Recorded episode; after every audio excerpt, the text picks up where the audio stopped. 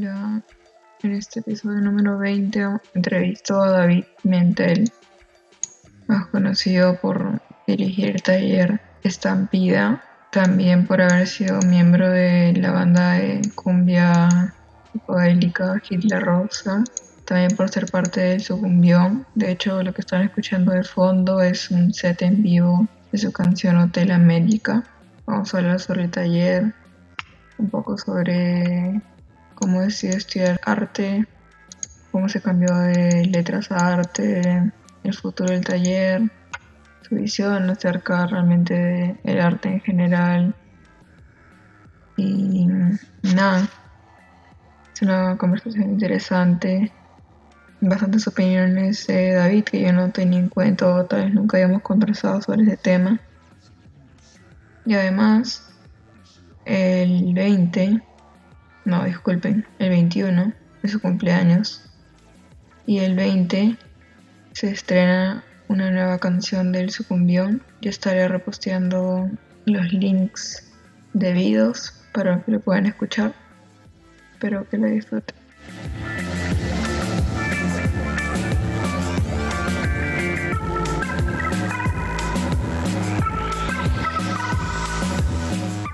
David Pimentel. ¿Quieres presentarte? ¿Quién eres, David? Eh, ¿Quién soy? Eh, bueno, eh, a la que difícil. de, repente, tengo que empezar diciendo a qué me dedico y de ahí creo que como que la gente suele decir, definir quién es en base a su, a su carrera, a su profesión, a lo que ha decidido hacer como trabajo, ¿no? Este, bueno, yo soy artista plástico eh, y me dedico al oficio de la estampación, del estampado, no sé, de la serigrafía, de la silografía, del grabado, que es mi especialidad.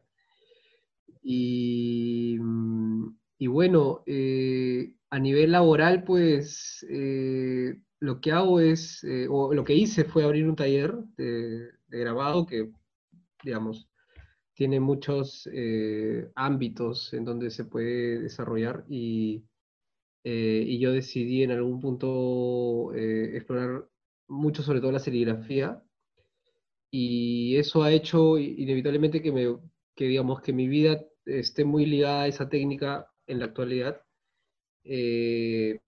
a, nivel, a nivel de oficio, ¿no? O sea, me dedico a, a imprimir, a estampar cosas en serigrafía, mm. pero digamos que no es, no es lo único que hago, ¿no? O sea, como, como dije al comienzo, soy artista, eh, me considero un artista multidisciplinario, ¿no? No soy solamente una cosa ni solo hago una cosa. Como muchos, ¿no? Como muchos hoy en día, como, como muchas personas actualmente, ¿no? Que no solo, no solo encuentran un camino en el arte, sino que les gustan muchas cosas me gusta eh, el dibujo, me gusta la ilustración, me gusta el street art, me gusta la música, me gusta mm, muchas cosas en donde siento que me desenvuelvo libremente y sin ningún tipo de, digamos, de pretensión más, más allá de divertirme, ¿no? Y creo que tengo la suerte de poder hacerlo. Tú la carrera de grabado en la católica. Yo estudié grabado en la católica, sí. Egresé hace como tres años. ¿Y el taller ya cuánto tiempo tiene? Eh, abrí el taller, o sea, digamos, digamos, formalmente, a nivel de registros públicos, eh, el taller tiene un año y un poquito, un poquito más. En marzo del año pasado lo, lo registré.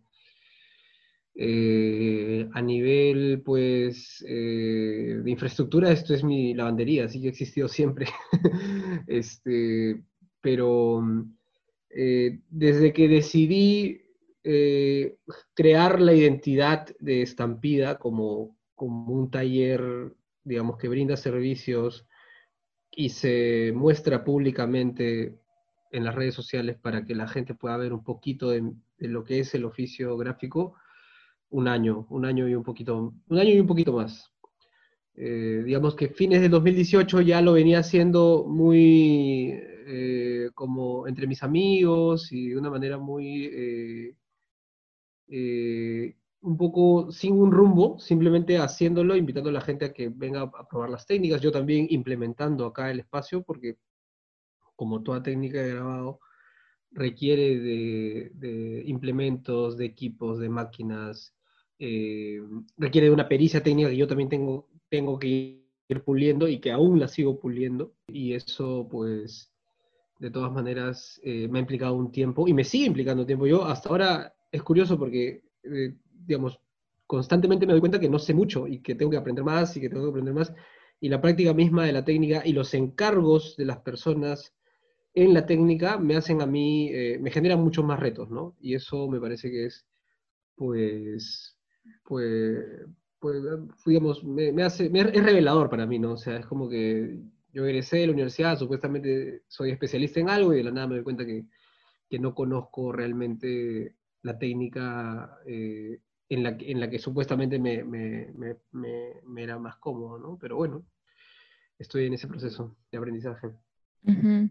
Tú antes también fuiste parte de Hitler Rosa, que también una, la gente te conocía por Hitler Rosa. Claro, yo, yo toqué en Hitler Rosa varios años. Eh, de hecho, este, tuve mucho que ver con la formación de la banda en su momento. Bueno, de repente, para los que no saben, Hitler es una banda de cumbia alternativa, ¿no? Cumbia psicodélica peruana. Eh, como te dije, la, música también es parte importante de mi, de mi quehacer artístico y de mi vida en general, por más que quizás yo no sea alguien, eh, digamos, muy dentro de la, tampoco del, oficio musical, porque, digamos, no, lo estoy. Eh, en la actualidad no, no, toco ningún instrumento. Em, empecé yo haciendo música en el colegio, de hecho, desde que, desde que nosotros estábamos en el colegio, Tú y yo nos conocemos desde que tenemos seis años, cinco años, más o menos. Ese es, un buen punto para, arrancar, sí. Yo conozco a Romina desde que estábamos en primero de primaria. Este, claro. Y obviamente, no, y hemos sido, muy, hemos sido como mejores amigos durante mucho tiempo, ¿no? Este, al menos en la etapa escolar, seguro. Y, luego, bueno, en, la vida, después del colegio, nos volvimos a encontrar en la universidad fue, muy, fue muy curioso, ¿no? Porque justo entramos a la universidad el mismo año, nos tocó en el mismo grupo de cachimbos, los mismos, las mismas clases, los mismos cursos. Claro. Este, luego fuimos avanzando y ya después tú te fuiste al, al me parece que al centro de imagen, la, primera vez que saliste de la Cato, yo me cambié a arte. Sí. ¿No? Claro, porque yo iba a estudiar publicidad, ¿no? Eh, y en el colegio, pues, eh, bueno, nosotros estuvimos hasta tercero de secundaria y después tú te fuiste a, otro cole. Y yo justo ese año, que creo que, creo que fue el año que justo tú te fuiste, eh, el, colegio puso el taller de guitarra, ¿no? Y para mí era como, wow, han abierto guitarra y yo no me, no me lo esperaba porque yo ya estaba en cuarto de secundaria y creo que todas las edades pasa lo mismo, ¿no? Que uno se siente viejo. Incluso cuando tienes 14, cuando tienes 27, cuando tienes 30, siempre es como que creo que uno, ve, hacia atrás y dice, ah, cuando era chivolo, no, yo era chivolo, yo era chivolo, y no te das cuenta que siempre, siempre eres chivolo, ¿no? Al menos hasta, que no cruzas la barrera, no sé, pues. Este, y cuando yo tenía 14, me acuerdo que llegó el profesor de guitarra y yo me sentía muy viejo para aprender guitarra. Dije, no, la gente que toca guitarra toca desde chivolo, ¿no? tenía 13 años. Y este, y, pero me acuerdo que el profesor de guitarra que, pusieron en ese entonces fue eh, Rodrigo Raez, que es el hermano de Rafa Raez, ah. y que en ese entonces él, él, tocaba en una banda que para mí es una de las mejores bandas eh, de rock que ha habido en Lima, que se llama El Hombre Misterioso. Era la época en la que él estaba eh, ahí, porque después salió de la banda, no sé, ahora tuvo un par de problemas. Y me acuerdo que eso me inspiró mucho, o sea, yo decía, wow, o sea, lo veía, y era la época un poquito de YouTube, ¿no? Estamos hablando del año 2000, 2007, por ahí, ¿no? De los videos en Internet, de la música por Internet, ¿no? Entonces, este, eh, y yo veía y decía, wow, no puedo creer que este pata me esté enseñando a mí, y la trataba de aprovechar al máximo, ¿no? Y me volví muy amigo de él, o sea, como que hablábamos bastante, y me gustó mucho la, tocar guitarra, eh, luego de eso, pues le pedí a mis viejos que me metan a clases y me metí a clases de guitarra durante, eh, durante los veranos y aprendí guitarra. Digamos que es, curioso porque yo soy artista visual, me dedico a las artes gráficas, pero eh, en su momento, cuando era, cuando era chico, eh, y hasta ahora, creo que lo que más me gusta hacer, digamos, cuando estoy en un momento de relajación completo, es hacer música. Y es curioso, ¿no? Porque como el arte gráfico se ha vuelto mi trabajo, me, genera ciertas cotas de estrés ya en este punto, ¿no? Eh, después de venir de una formación académica, artística, también eh, me genera no solo estrés, sino también responsabilidad, ¿no? Siento que no puedo poner cualquier cosa. Eh, no, me es fácil publicar para mí mis trabajos si es que no siento que son muy, están muy bien hechos, y eso también me limita. Creo que eso, creo que es algo que le pasa a muchos artistas que vienen de formaciones universitarias, ¿no? Que, que y lo he escuchado mucho, como que entran a la universidad, sí, yo voy a dibujar todo el día, para siempre, no quiero ser dibujante, qué sé yo, y salen de la universidad traumadísimos pensando que son muy malos. Eh, creo que eso me pasa un poco a mí, no, no me considero malo, pero digamos que no... Mm, mm, eh, tengo, tengo ciertos parámetros a la hora de, de, asumir mis proyectos y eso también me genera mucho, mucho pudor. Tú entraste en la católica yendo a, a publicidad, o sea, ibas a letras, ¿no? Publicidad. ¿Estuviste en letras? Sí, estuve en estudios generales de letras. Sí. Y ahí a tu mamá le dijiste, a tu mamá, a tu papá le dijiste que te querías cambiar a, arte. Sí. ¿Qué te dijeron? Lo, que pasa es que yo tengo una familia que no, no tiene mucho contacto con el arte en general, ni el ambiente cultural, entonces digamos que era un campo muy nuevo, incluso para mí, ¿no? O sea, como te digo, yo salí del colegio seguro, seguro que iba a ser publicista, eh, y ellos pensaban que era este, una, eh, arte estaba dentro de comunicaciones, era una carrera dentro de las comunicaciones. Entonces les pareció como que, como que, ah, bueno, cámbiate, pues, ¿no? O sea, me imagino que habrá pensado que es algo entre como que audiovisuales, no sé. Eh, es, el, es el momento que yo les digo, porque yo, digamos, estuve dos años estudiando generales letras, eh, cuando yo les digo que no, que tenía que volver a postular a la universidad, en el sentido de que tenía que pasar por un examen artístico, incluso había gente que se preparaba, me, preparé un verano para postular a, la Facultad de Arte, este, y que tenía que empezar de cero, o sea, como que tenía que volver al ciclo 1, ¿no? Este, es ahí cuando ellos les choca un poco la, la noticia, eh, sobre todo por el tema económico, porque está claro que la Universidad Católica no es una universidad barata, eh, no me tocó estar en una escala baja, eh, entonces eh, eso les chocó, el hecho de también, como te digo, no venir de una familia con una, una herencia, digamos, cultural, no sé cómo decirlo, pues, ¿no? Hay, hay, hay, gente que viene de familias que ya se han dedicado al arte o que tienen por ahí este, tíos músicos, tíos, tíos artistas, qué sé yo, ¿no?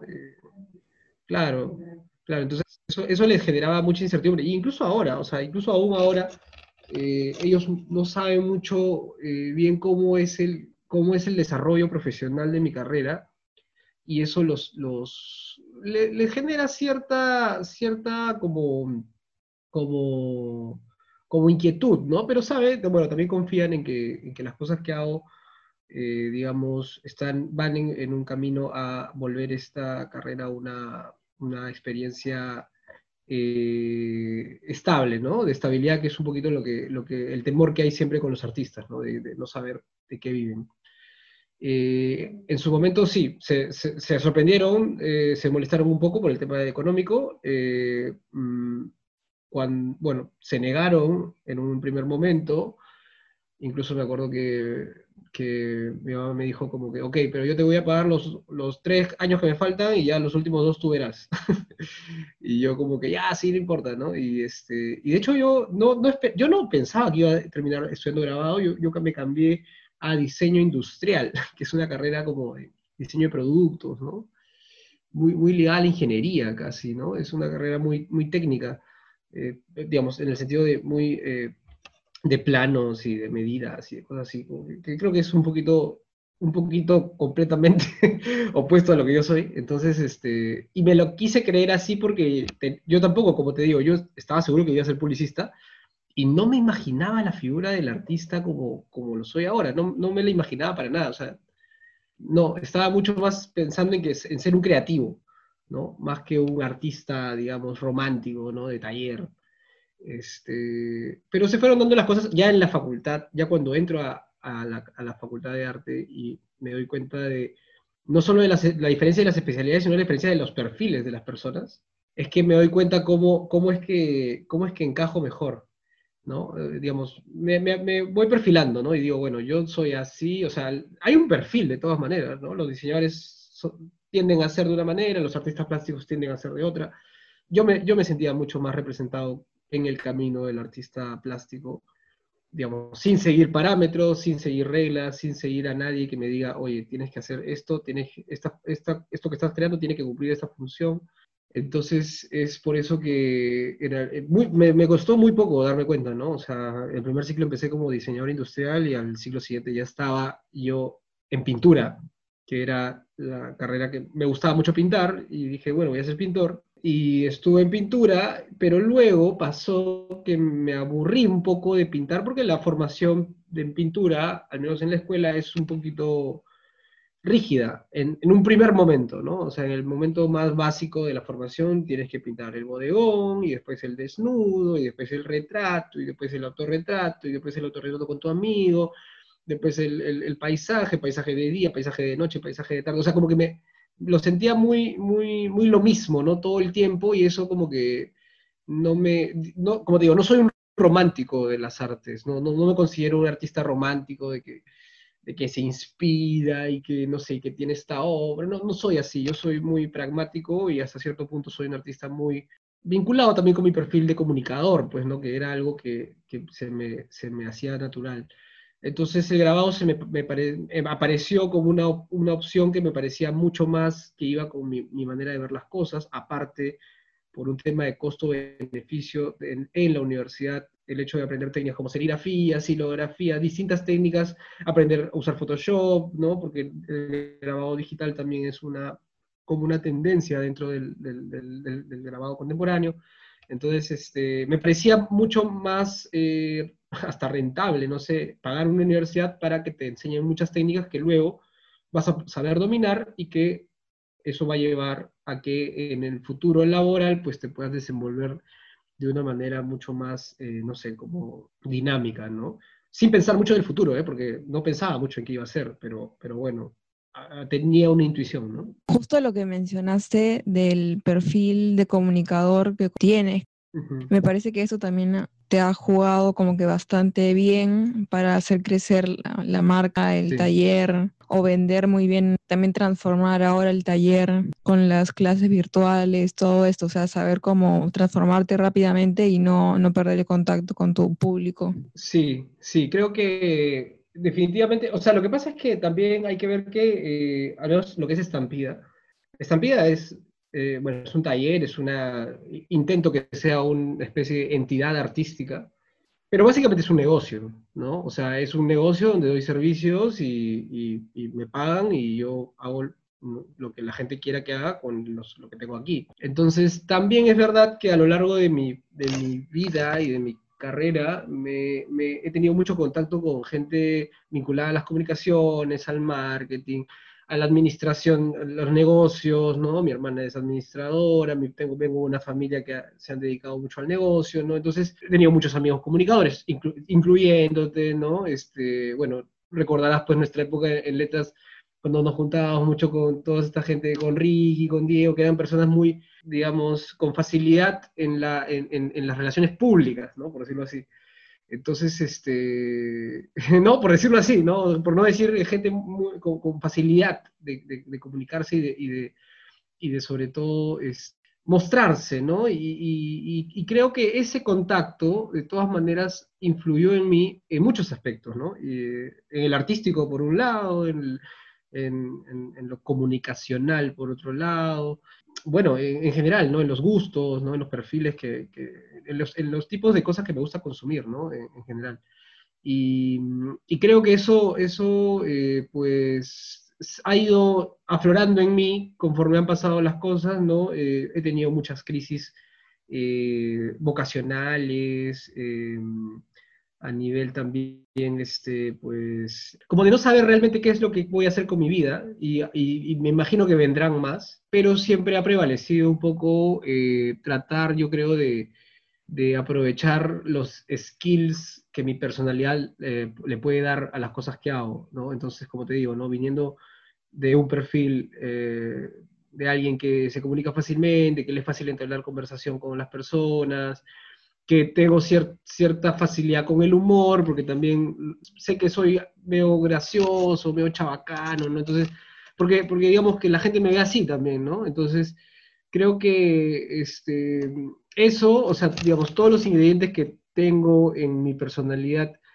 eh, y que me es fácil, digamos, eh, desenvolverme con ellas, pues trato de usarlas en esto que es, como te digo, un negocio y lo que vuelve un poco rentable mi vida, Eh, en este momento, Estampida es un proyecto que me da la tranquilidad como para estar económicamente, eh, digamos, eh, bien, ¿no? Con, digamos, también considerando que, bueno, yo aún vivo con mis padres, ¿no? No pago muchas cosas que otras personas sí, este, pero, digamos, de todas maneras, tengo una proyección que me, que me hace eh, seguir, ¿no? Una línea que yo sé, que, una línea de evolución de negocio que yo sé que en algún momento va a llegar a, eh, a poder este, darme la posibilidad de bueno, salir, independizarme eh, y, llevar a cabo más proyectos, que es lo que me gustaría, ¿no? A veces me encantaría tener más tiempo para las cosas que tengo en la mente, ¿no? Claro. Quería saber a partir de cuándo o cómo así empezaron, o sea, porque ya tienes auspiciadores, me contaste en algún momento. Sí, o sea, juego mucho con eso. Creo que el primer oficiador son mis viejos. Los primeros oficiadores son mis viejos que, que me dejan usar este espacio libremente, ¿no? Este, eh, sí, o sea, mm, digamos, el taller, eh, como cualquier taller, usa muchos insumos, ¿no? Eh, de tintas, de papeles, de, de, ¿cómo se llama? De bueno, de máquinas y de cosas, ¿no? Entonces, los insumos en el arte, eh, de todas maneras, creo que, eh, digamos, los materiales, perdón, en el arte, son, es, un, es un presupuesto que, creo que a veces la gente no sabe que los artistas tenemos que desembolsar siempre, ¿no? Es un presupuesto que tenemos que, manejar y que a veces, pues, no, no pensamos mucho nosotros en que, en, que, en que realmente es considerable. Entonces, obviamente cuando yo inicio el taller, soy, soy consciente que lo primero que tengo que hacer es invertir mucho en materiales y en máquinas y esto. Y claro, o sea, al usar las cosas del, al usar los materiales y, y mostrar, comunicar todos los procedimientos que hago, me doy cuenta que es fácilmente vinculable con eh, patrocinios y cosas así. Tengo un patrocinio nada más. Este, yo quiero que sea más, pero, y, digamos, y lo esfuerzo un poco, pero voy a ver, este, sí, tintas, tintas Peruvian Color, me da tintas. Yo decía, David ya tiene como cinco patrocinadores, ¿qué está haciendo? No, no, no, no, no, yo, yo, es que yo juego mucho con eso, porque en el taller pongo, ¿no? Sí, gracias a herramientas Bauker, incluso tengo, tengo una, una pistola de calor que lo que he hecho es ponerle, ponerle con liquid paper estampida, como que diciendo, sí, mira, lo han diseñado especialmente. Pero es un poco el juego, o sea, a mí no me gusta seguir reglas, o sea, para nada, ni siquiera las reglas de la publicidad me gusta seguirlas. Eh, y, cuando empecé el taller, yo sabía que obviamente esto se prestaba para, no sé, volverse influencer, pues, ¿no? Y todas estas cosas, pero eh, no, o sea, si voy a hacer, voy a entrar en ese, en ese si voy a performar como eso, quiero que sea pues completamente lo opuesto a lo que convencionalmente es, ¿no? Entonces, ponte, un día puedo aparecer y decir, oye, bueno, he usado este lapicero Faber-Castell para esta cosa, pero si no tienes Faber-Castell, puedes usar Artline. Y si no tienes Artline, puedes usar Pelican, normal, no pasa nada, ¿no? O sea, y te etiquetas a todas las marcas y ya ves, ya ves si a alguien le gusta el estilo que, que tú quieres, ¿no? Así es la manera en que lo uso. Creo que, creo que no, no, no, no, no renunciaría a mi esencia por, por cosas como esa, ¿no? Como por una marca o por un artista que me diga, tienes que hacerlo así cuando hables de mí, ¿no? O sea, está claro cómo es mi estilo y si te gusta, pues bacán, si no te gusta y no quieres que diga nada de tu trabajo, pues no digo nada y ya está, no lo, muestro. También, también ha pasado, ¿no? Porque eso, eso, eso es otra cosa, ¿no? Los, los máximos patrocinadores del taller son los artistas. Ah, claro. Entonces, en este episodio puedo decir que es patrocinado por Peruvian Colors. Peruvian Colors, las, las únicas tintas que... ¿Cómo era? Es que el otro día, el otro día pensé un eslogan para esto. Este, las, las, las, únicas tintas...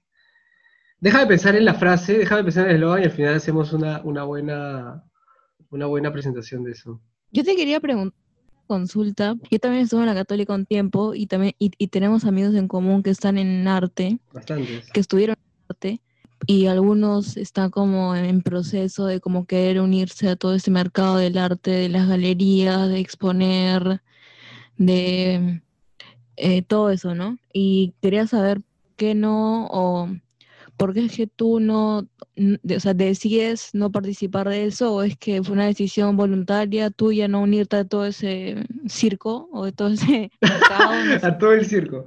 Este, yo creo que yo estoy haciendo mi propio circo.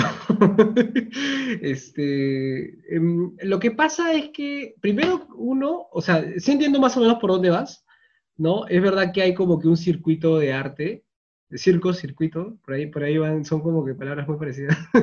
este, eh, claro, te refieres a toda esta fauna de personas que hay, identidades que, bueno, pues este, legitiman el arte en, este país. No es, que yo no, no es que yo no participe, o sea, obviamente que me encantaría pues exponer más o, me encantaría, eh, no sé, como quizás ser más conocido como artista plástico, ¿no? Que la gente haya visto un poco más mi obra, pero eh, en algún punto de, mi vida, y creo que fue muy, muy al comienzo de, de que egresé, o sea, apenas salí de la universidad, pues me, di, me pegué un poquito con la realidad y mi realidad es que yo vivo muy lejos.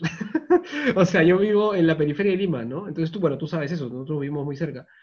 este, y no estamos cerca al circuito oficial de la cultura en Lima, llámese Barranco, llámese Miraflores, llámese San Isidro, llámese Centro de Lima, ¿no? Llámese todo lo que se ubica en el centro, ¿no? En el centro, en, digamos, en el epicentro de lo que es la cultura eh, eh, en Lima y lastimosamente en el Perú también. Eh, y eso inevitablemente ha hecho que a mí me dé flojera. O sea, como que me da demasiada flojera ir hasta allá y moverme y movilizar todo, digamos, todo para, no sé, para simplemente estar un poco en el mundillo. Este, lo que yo decidí en algún punto eh, fue hacer una movida contraria a eso, ¿no? Eh, y empezó cuando, egresado recién en 2017, decidí crear la red de artistas de La Molina. Y esto fue como que también un, punto importante en mi desarrollo y algo que me dio mucha seguridad para, para empezar este proyecto de estampida. Porque lo que me pasó fue eso, o sea, egresado, completamente desempleado, completamente sin ningún tipo de, acceso, ni, conocido, ni, padrino, ni nada que me pudiese insertar en el mundillo.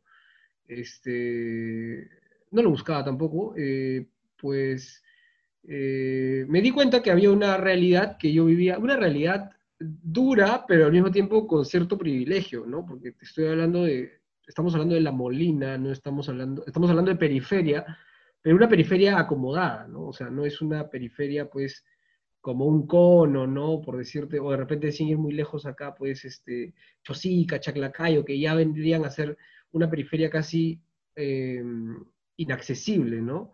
Entonces, eh, digamos, por, como, tocaba en, la banda, pues, digamos, en los conciertos me daba cuenta que había gente que también vivía por aquí, de, la banda en la que estaba, pues tres éramos de La Molina, uno era de Surco, muy cerca. Entonces yo decía, oye, es curioso, ¿no? O sea, nosotros nos movemos siempre para, para Miraflores, para Barranco, para el centro. Es casi como nuestra, lo tenemos inserto en nuestro chip de que nosotros somos eh, periféricos, ¿no? Y por lo tanto, nuestra, parte, un, un poco parte de nuestra condición está en movernos y movernos y movernos y movernos. Y eso me pareció un poco injusto, ¿no? Era como, oye, espérate, espérate, pero pucha, este, al final, ¿qué, qué, o sea, ¿quiénes determinan la cultura en, este, en, este, en, esta, en esta movida si no son los artistas, ¿no? Entonces, es el colmo que estemos acá en un distrito tan cómodo, hayamos tenido ciertas eh, facilidades por una cuestión socioeconómica también, y no hayamos hecho nada por generar espacios nuevos en esta zona que, como te digo, es cómoda, tiene servicios públicos muy buenos. Personalmente me gusta mucho vivir en La Molina, me parece muy cómodo, eh, en el sentido de que me parece eh, apacible. No, obviamente que me molesta no estar cerca de la movida y obviamente cada vez que me quiero ir a tomar una chela me tengo que ir súper lejos y, y, cuando me regreso pues es un viaje gigante y tengo que pagar mucho más por transporte, eso me molesta.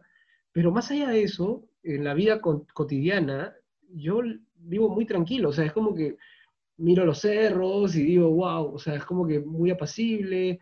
Eh, yo vivo en una parte de la Molina que no es la planicie, pues no es la rinconada, es, es las viñas, que es como que tiene, tiene una onda como que de pueblito, por un lado, del mercadito, del pueblo, tienes, al, al otro lado tienes, este, pues, eh, ¿cómo se llama? Bueno, las universidades, este, tienes este, una, un área muy residencial, pero que también es bonita, ¿no? Entonces es como que me siento como que como que cómodo, ¿no? De alguna manera y digo, oye, esto es una vida muy apacible, ¿no? Que a cualquiera le gustaría vivir, no sé, al menos cualquiera que piensa como yo, ¿no? Que, quiere de todas maneras eh, estar tranquilo para crear. Con la red llegaron a hacer varias reuniones, creo, se reunían seguido. Hicimos no solo reuniones, o sea, al principio hicimos reuniones, hicimos eventos, o sea, llegamos a hacer dos festivales de, arte en general, bueno, entendiéndolo mucho con la onda de la feria, ¿no? Eh, hicimos la Feria RAM, después el Festival Cultura de la Molina, eh, talleres abiertos. Eh, en ese momento nos, nos, nos, inspiró mucho el hecho que haya, la, la, anterior municipalidad haya creado la biblioteca municipal eh, un espacio muy bacán, un espacio muy, muy bonito, que nos gustó mucho y, apareció a cinco cuadras de mi casa, ¿no? Entonces eh, yo dije, wow, o sea, de la nada, o sea, yo egresé de la universidad el 2016 y el 2017 se creó la Biblioteca Municipal de la, de la Molina a cinco cuadras de mi casa. Para mí, personalmente, eso fue una señal como, como, como el destino que me decía, ¿quieres un centro cultural? Ahí está tu centro cultural.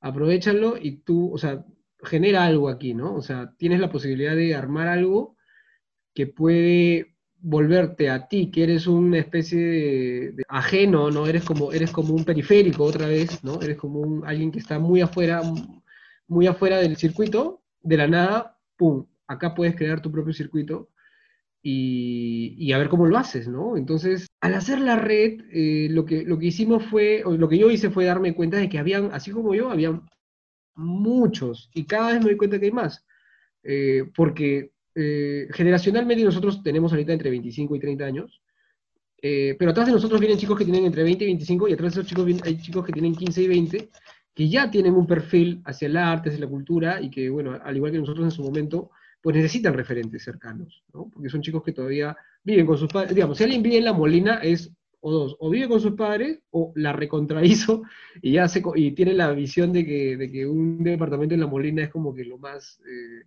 no sé, como que lo más realizado que puedes tener, ¿no? Entonces, este, todos veníamos de realidades muy parecidas eh, y ahí fue que conocí a mucha gente que hoy son mis amigos y son, y son un núcleo de amistad, digamos, muy... Eh, muy, muy linda, ¿no? A veces no tenemos mucho, mucha comunicación, pero sabemos que, bueno, apenas pase toda esta cosa nos vamos a juntar y, y nos vemos a veces de vez en cuando uno que otro que vive por acá, este, y, y de realidades muy parecidas, como te digo, ¿no? O sea, me, parecía el colmo que el distrito, uno de los distritos más pitucos de Lima y por lo tanto de todo el Perú, no tenga una propuesta cultural, o en todo caso, no tenga una sociedad de artistas que proponga culturalmente cosas innovadoras, ¿no? Y que esté un poquito a la espera de venderse a la otra escena o salir, salir de aquí, e irse a, no sé, a un lugar más céntrico, ¿no? Eh, desesperadamente por entrar en ese circuito, ¿no? Yo, yo no, yo, yo creo que mi personalidad es un poco así, yo no, yo no me gusta rogarle nada a nadie. Entonces, creo, que, creo que eso es un poquito lo que determina mi, mi, mi, manera de ser y todos mis proyectos, ¿no? Yo hago lo que me gusta y como me da la gana, y si te gusta, te sumas, y si no te gusta, pues hay un montón de espacios más en donde puedes desarrollarte, pero si quieres trabajar conmigo o si quieres trabajar, al, eh, digamos, codo a codo conmigo, pues estas son las condiciones que yo tengo, ¿no? Y, creo, que, creo que eso fue bravazo de la red porque me hizo ver que no estaba solo, ¿no? Entonces, como no estaba solo, me dio seguridad, pero dije, ok, voy a abrir un taller de grabado aquí, vamos a ver qué, qué pasa, y viene funcionando, ¿no? ¿Y cuál, más o menos cerrando la entrevista, cómo ves el, futuro del taller? ¿Estás haciendo pedidos como a, distancia, por lo que he visto, y también algunas sesiones? Sí, claro, lo que pasa es que eh, un taller de grabado eh, tiene muchos, muchos ámbitos de desarrollo, ¿no? Este, por un lado, pues tienes eh, la cuestión mucho más artística, netamente, de producción de arte, de obras de arte, que incluso para mí o para artistas que quieren experimentar en la técnica. Por otro lado, al ser un taller de serigrafía, inmediatamente lo que salta, eh, digamos, como, como, como casi inmediatamente es eh, servicios de estampado, ¿no? Entonces, eh, hacer, imprimir polos, imprimir bolsas, imprimir todo, todo lo que sea ese tipo de impresiones, que, digamos, eh, a nivel técnico no, requieren de un conocimiento artístico. O sea, yo imprimiendo una bolsa publicitaria, no, no, no, no requiere ningún tipo de, digamos, habilidad artística o conocimiento estético de mi parte para realizarlo. Lo puede hacer cualquier persona, cualquier operario que sepa usar la técnica. Eh, y obviamente eh, este es un taller pequeño con una capacidad de, de producción limitada porque, digamos, soy yo y a lo mejor un ayudante más. No, no puedo yo compararme con Gamarra o con Wilson o, todas estas emporios que ya tienen un sistema de producción mucho más masivo. Este, pero, digamos, el taller como negocio va en camino a un poco equiparar esa distancia, ofreciendo eh, pues la, el, el, extra o el valor agregado de que es un espacio artístico. Entonces, a lo mejor acá vienen muchos artistas que eh, quieren lograr un objetivo gráfico, quieren, quieren manufacturar un producto eh, y que quieren hacerlo a través del taller, porque saben que, yo no soy un operario netamente técnico. No soy alguien que va a, bueno, digamos, obviamente que voy a seguir lo que el cliente me pida, pero mi visión artística también es importante porque sirve como una especie de asesoría, Entonces creo que esa es un poco la diferencial del taller y creo, me parece que es un, eh, también que es un espectro, eh, digamos, económico que no estaba siendo atacado del todo. Creo que hasta, y acá eh, puedo, puedo pecar un poco de, de, quizás de, soberbia, pero creo que hasta antes de Estampida, creo, creo que los talleres de serigrafía no, digamos, de este tipo no están siendo eh, expuestos de la manera en la que ahora eh, yo siento que ya los talleres un poco se han, se han activado más con el hecho de mostrar su proceso.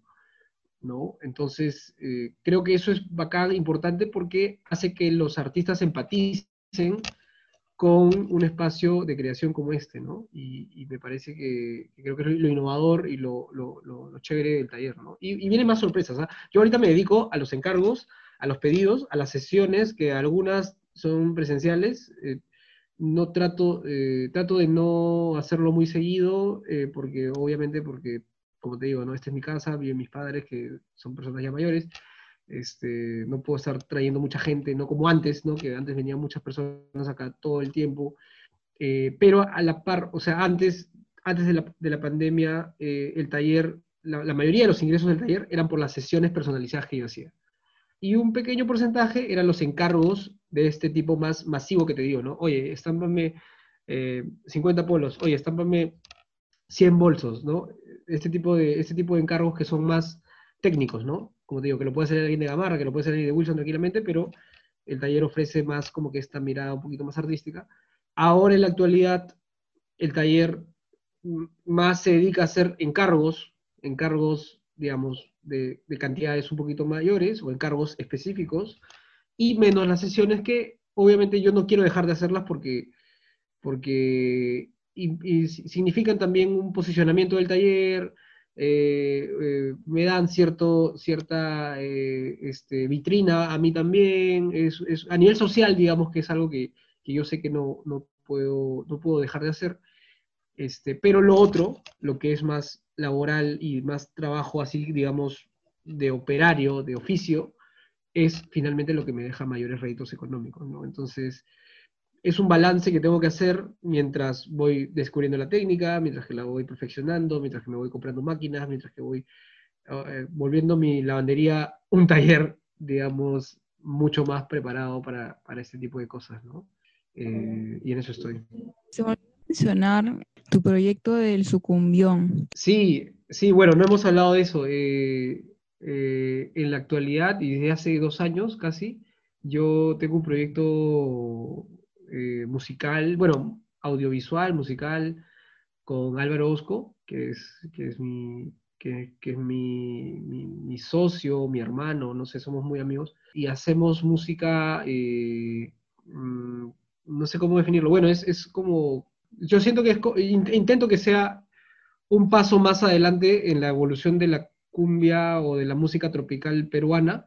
Digamos, lo que estamos haciendo ahora es incluyendo los sonidos urbanos que, que digamos que todos manejamos, ¿no? El reggaetón, el trap y todo esto, en el bagaje de una banda, de, eh, de, una propuesta de cumbia psicodélica, ¿no? Es un poquito, esa es la, la idea, ¿no? Claro, y son como tracks, o bueno, lo que, lo que se puede ver en Instagram son las canciones acompañadas de ilustraciones tuyas, de serigrafías tuyas. Sí, no serigrafías, ilustraciones, pero que algunas, algunas sí han sido serigrafiadas.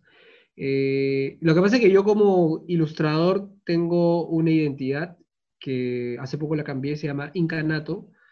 Eh, Incanato vendría a ser mi tag como artista urbano, digamos, desde lo visual y ahora también en la música, porque desde este año eh, me he vuelto rapero también. Entonces, soy, soy, como, soy como una entidad urbana que se, que se comunica en lo gráfico y en, la, en lo musical entonces, Incanato es como que a partir de ahí, y estoy como que trabajando todo un, toda una especie de presentación respecto a eso, porque tiene que ver con mostrarme como, un, como, un, como, una, como una figura pública, pues, ¿no? Que, que o sea, mi idea es, eh, digamos, dentro de mi multiverso, eh, eh, Incanato, soy yo como ilustrador, canto en el sucumbión y trabajo en Estampida y soy como el host de Estampida obrero en estampida estampas, bandolero en el sucumbión.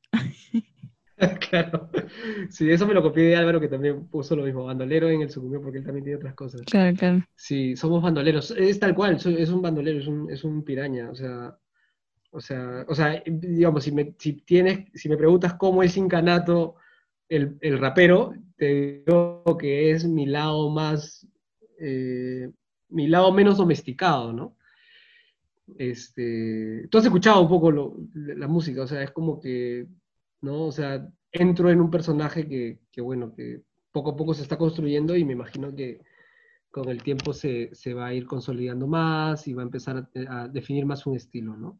Pero estoy en la etapa de construcción, me es un poco difícil dividirme, de hecho es a lo que más me cuesta porque es súper difícil manejar las comunicaciones para un negocio como Estampida, que tiene, ya tiene mucho de mi personalidad, eh, en mi, mi, propia, mi propia gráfica y mi música, ¿no? Entonces me, es muy difícil. De hecho, ya en la actualidad trabajo con un chico más que es el que me ve, me ve las redes de Incanato eh, y también me ve un poco la agenda de lo que publico, ¿no? Entonces trabajamos eh, semanalmente, ¿no? Yo le digo lo que quiero comunicar y él me dice, bueno, tienes que preparar estas gráficas y tal, y para ella sucumbió tienes que hacer esto. En esta pieza no se mete mucho, pero también me sugiere cosas.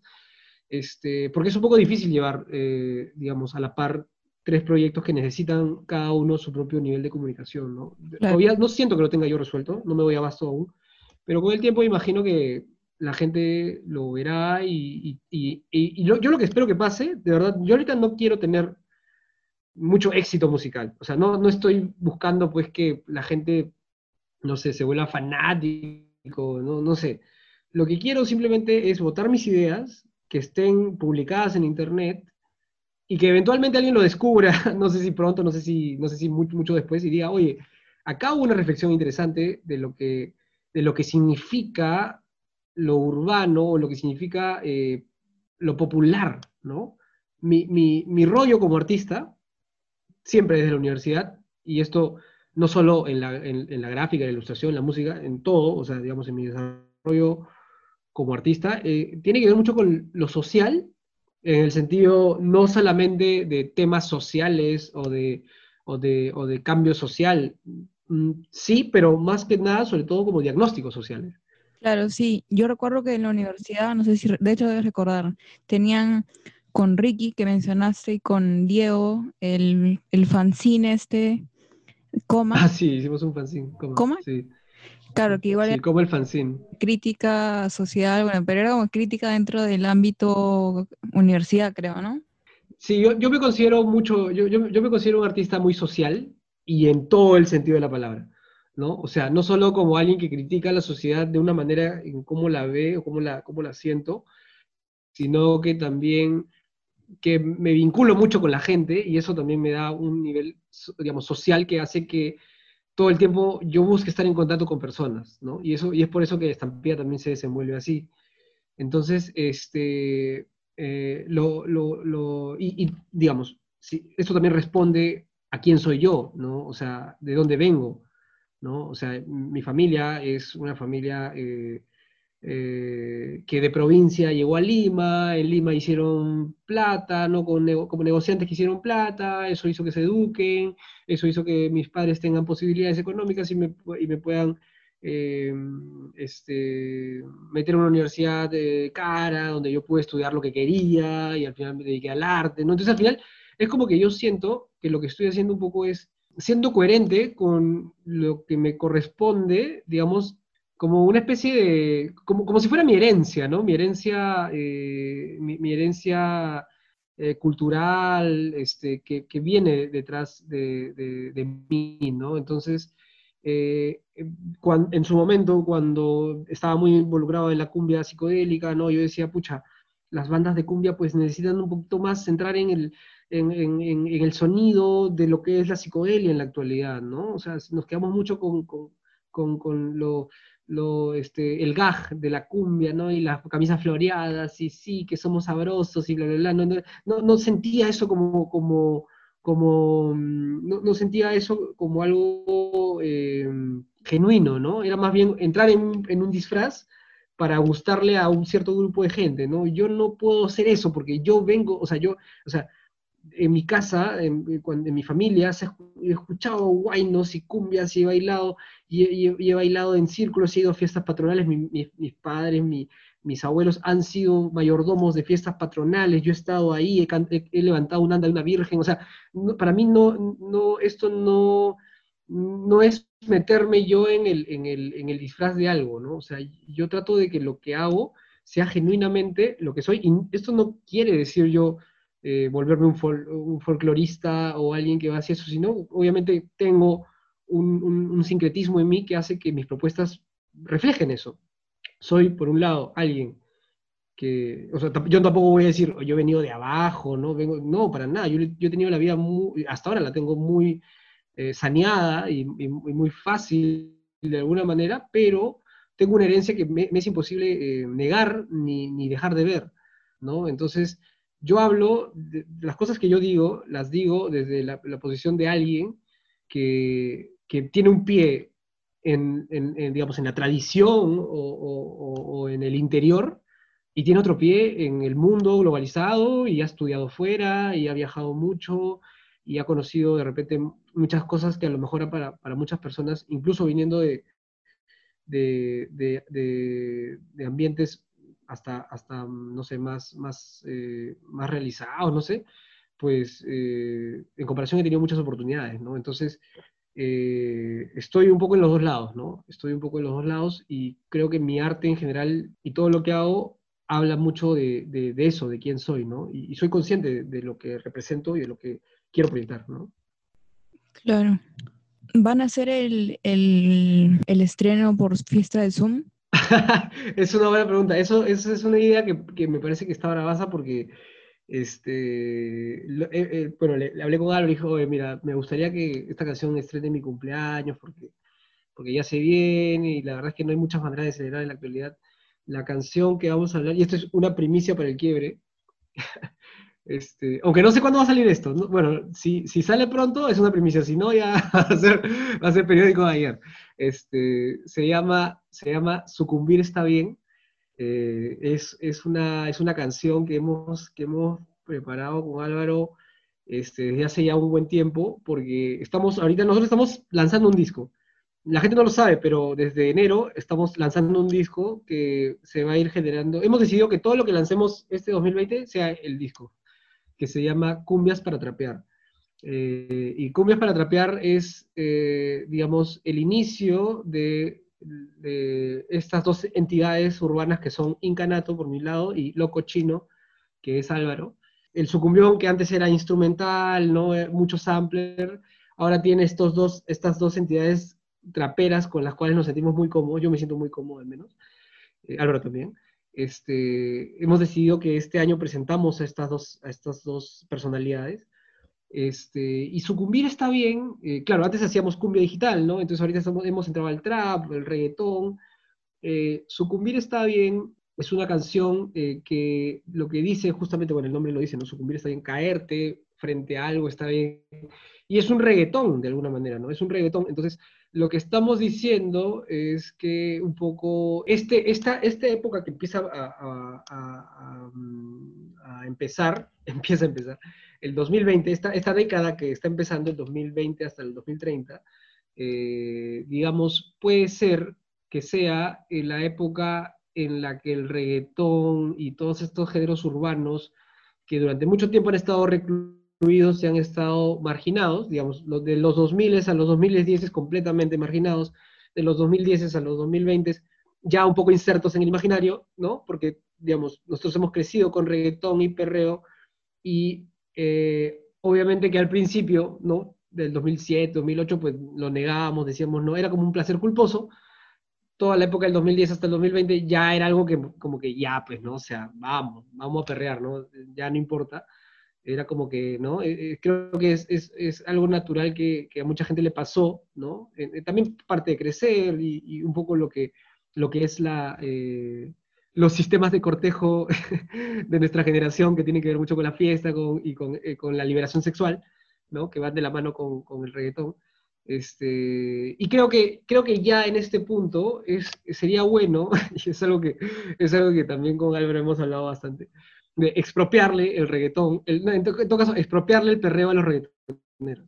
O sea, quitárselos y decir, ok, ok, ustedes son unos, unos, patas ya muy, ¿no? digamos, muy gángster, muy, ya muy, este, muy arrechos, todo lo que ya. Su beat está interesante, llevémoslo y hagamos cosas más interesantes con esto, ¿no? Porque ya un poco como que la gente creo que se ha dado cuenta que, que es inevitable no caer ante, ante el ritmo, ¿no? O sea, yo cuando hacía cumbia, cuando antes cuando estaba, cuando tocaba en una banda de cumbia, por momentos me era un poco complicado, o sea, obviamente cuando tú tocas una banda de cumbia tropical es como que, ¡ay, sabor, qué rico! ¿No? Sí, vamos a bailar, qué rico, pero hasta cierto punto, después me daba cuenta que no era tan genuino, o sea, yo al menos decía, oye, lo que estoy tocando eh, puede ser interesante, pero no me provoca tanto bailar, yo quiero perrear, ¿no? O sea, como que no, o sea, me pones un... Y me tengo que poner mucho en condición de abuelito, ¿no? ¡Ay, qué rico!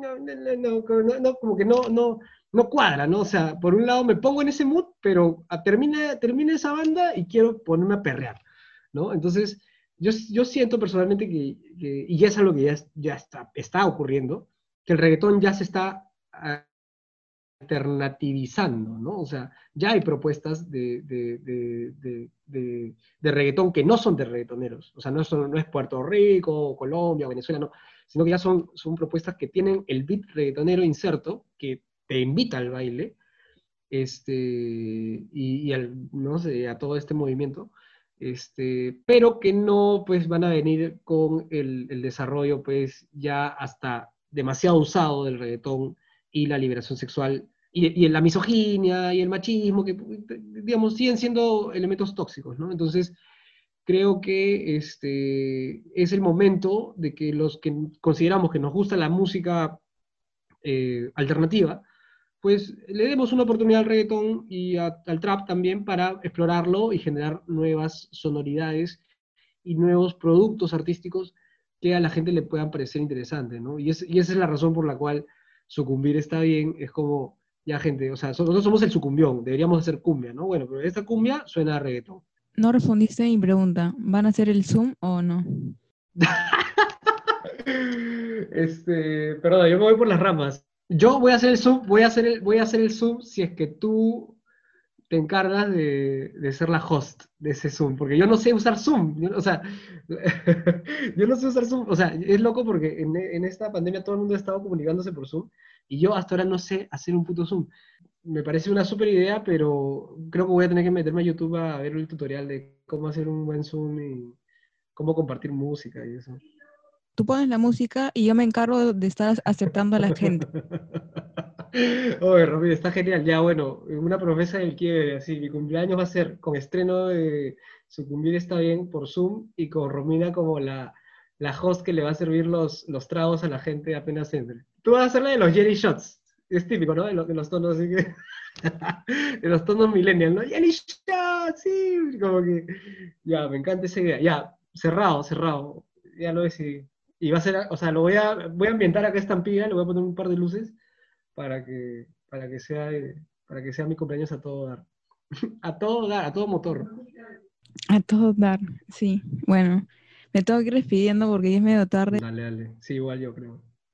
Pero bueno, es, qué chévere. Muchas gracias por unirte. No, a ti por invitarme. Por la conversación también. No, igual, Romina. Chao. Chévere. Cuídate. Chao. Saludos a la gente del Quiere y a la estampida también. Y a él sucumbió. Y a la encanada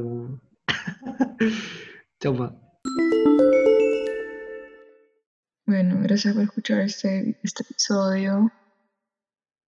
Eh, recuerden que pueden seguir a David en todas sus redes sociales como Estampida Estampas, además como inca.nato, el sucumbión es otro. Pueden estar al tanto de los talleres que está haciendo, de las clases virtuales, también está haciendo pedidos online, ahí pueden contactarlo. Ah, y nada, eso fue todo. Adiós.